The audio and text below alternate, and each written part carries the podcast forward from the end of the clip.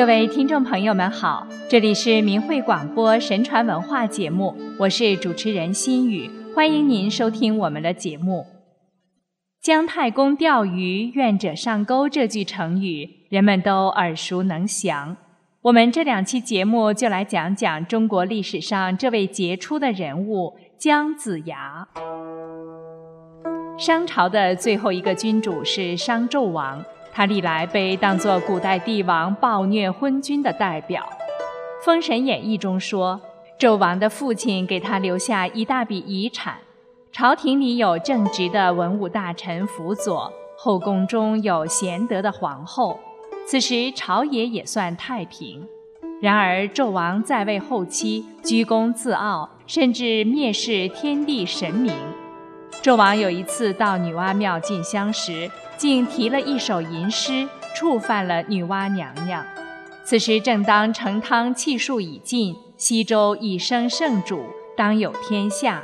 于是女娲娘娘招来几个妖精，顺天意而断送了商纣的江山，并给人留下一个教训，好知道因果报应不爽。您也许认为上面讲的这些是杜撰的，是神话。但又怎知不是真实史实的记录呢？古人往往用小说的形式告诉世人真相，以保持人世间这样一个迷的世界，一个看不到神佛鬼怪真实存在的世界。那么信与不信，就要看个人的悟性，结果却会影响到人未来是会去神佛的世界，还是去鬼怪的世界。《封神演义》交代的这个缘由，传达了一个道理：一个人无论在人中有着怎样至高无上的地位，都不能忘了两点：你是神造的，你的一切名誉和地位是神给的。如果你狂妄至极，亵渎了神灵，那神灵就会把荣誉收回去，而且会严惩亵渎神灵的人。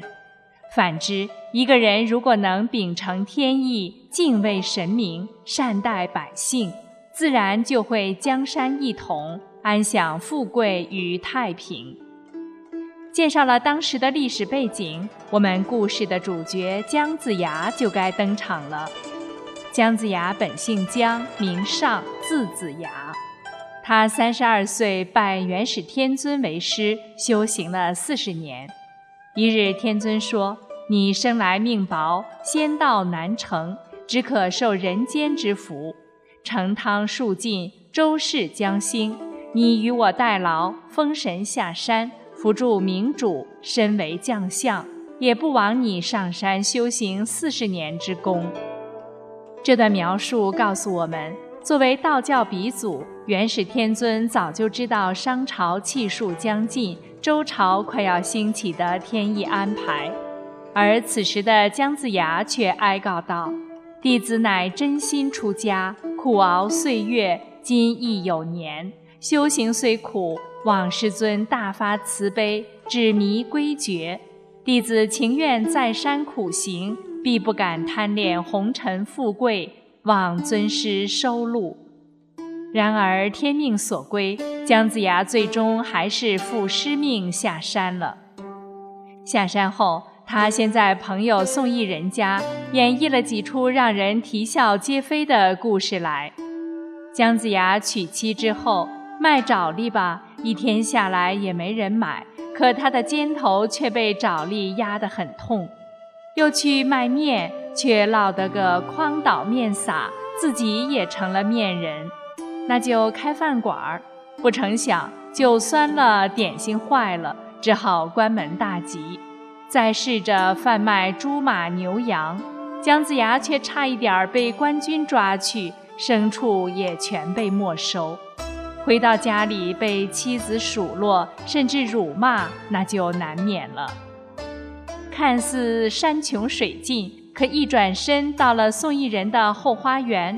姜子牙就显现出了他的能力来，他将那些在人们盖房上梁时放火的精灵们惩罚了一顿，从而有了时至今日人们建房上梁时会在一块红布上写着“姜太公在此”的习俗。姜子牙施展了一些斩妖除魔的小能小术后，宋义人就劝他开个卦馆。第一个来算卦的人是一个樵夫，姜子牙给他算的是：一直往南走，柳荫一老叟，轻浮一百二十文，四个点心，两碗酒。这个樵夫想，此卦不准。我卖柴二十多年了，谁曾给我点心吃，给我酒喝？你的卦不准。于是，当他真遇到一位老人买柴时，为了证明子牙算的不准，故意只要一百文钱，而没有要一百二十文。谁料到，结果因当天是老人儿子的大喜之日，老人又多给他二十文钱，而且请他吃喜酒。他还是不信，故意想让姜子牙算的不准。就在倒酒的时候，第一碗倒得满满的，觉得第二碗不可能是满的。结果第二碗正好满碗。经过这番经历，这个樵夫彻底折服了，回来对姜子牙佩服得五体投地。于是又帮忙介绍更多的人来算卦，姜子牙的生意也就好了起来。很多事情其实是一环扣一环，环环相扣，就是有着某种天意的安排。之后，三只祸乱商纣王朝的妖精之一玉石琵琶精也来算卦，被姜子牙识破捉住，并用三味真火让其现了原形。子牙也因此得到了当朝为官的机会。可那时，因纣王被九尾狐狸精化身的妲己所迷惑，姜子牙作为臣子，该劝的也劝了，该说的也说了。尽了人臣的本分，看来上天真是有好生之德。一个昏君出现的时候，四周的臣子都出面劝阻他，甚至冒着被杀、被流放的危险。这不就是上天在给他机会吗？如果昏君一意孤行，那肯定会导致天怒人怨、众叛亲离的下场。由于纣王宠信妲己。而妲己有意加害姜子牙，要为玉石琵琶精报仇，于是让纣王命他监造露台。姜子牙觉得这项工程太劳民伤财，就上殿劝阻。纣王大怒，要杀姜子牙。姜子牙对纣王彻底失望，情急之下用水遁的方式逃出朝廷，回到宋义人那里。后来，纣王又命崇侯虎监工，兴师动众，集各地名将，聚全国财宝，用了整整七年时间，一座豪华壮丽的工程才算告竣，还建造了宫廷楼榭数百间，斗拱飞檐，雕梁画栋，富丽堂皇，豪华盖世。商纣王携妲己及歌女，每每饮酒作乐，通宵达旦。荒废国事。后来周武王兴兵伐纣时，纣王兵败，登上露台，穿上他的宝玉衣，投火自焚而死。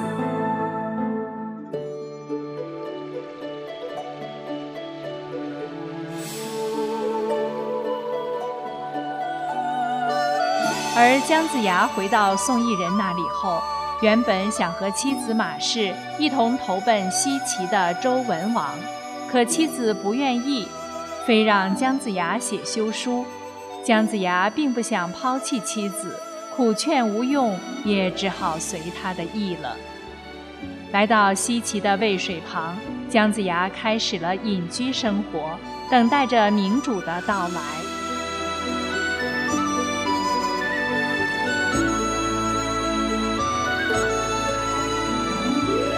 所谓姜太公钓鱼，愿者上钩的成语，就出自于在这里发生的故事。那么，故事又是怎样进一步发展的呢？我们下期节目再说与您。好，今天的节目就播送到这里，感谢您的收听，下次时间再见。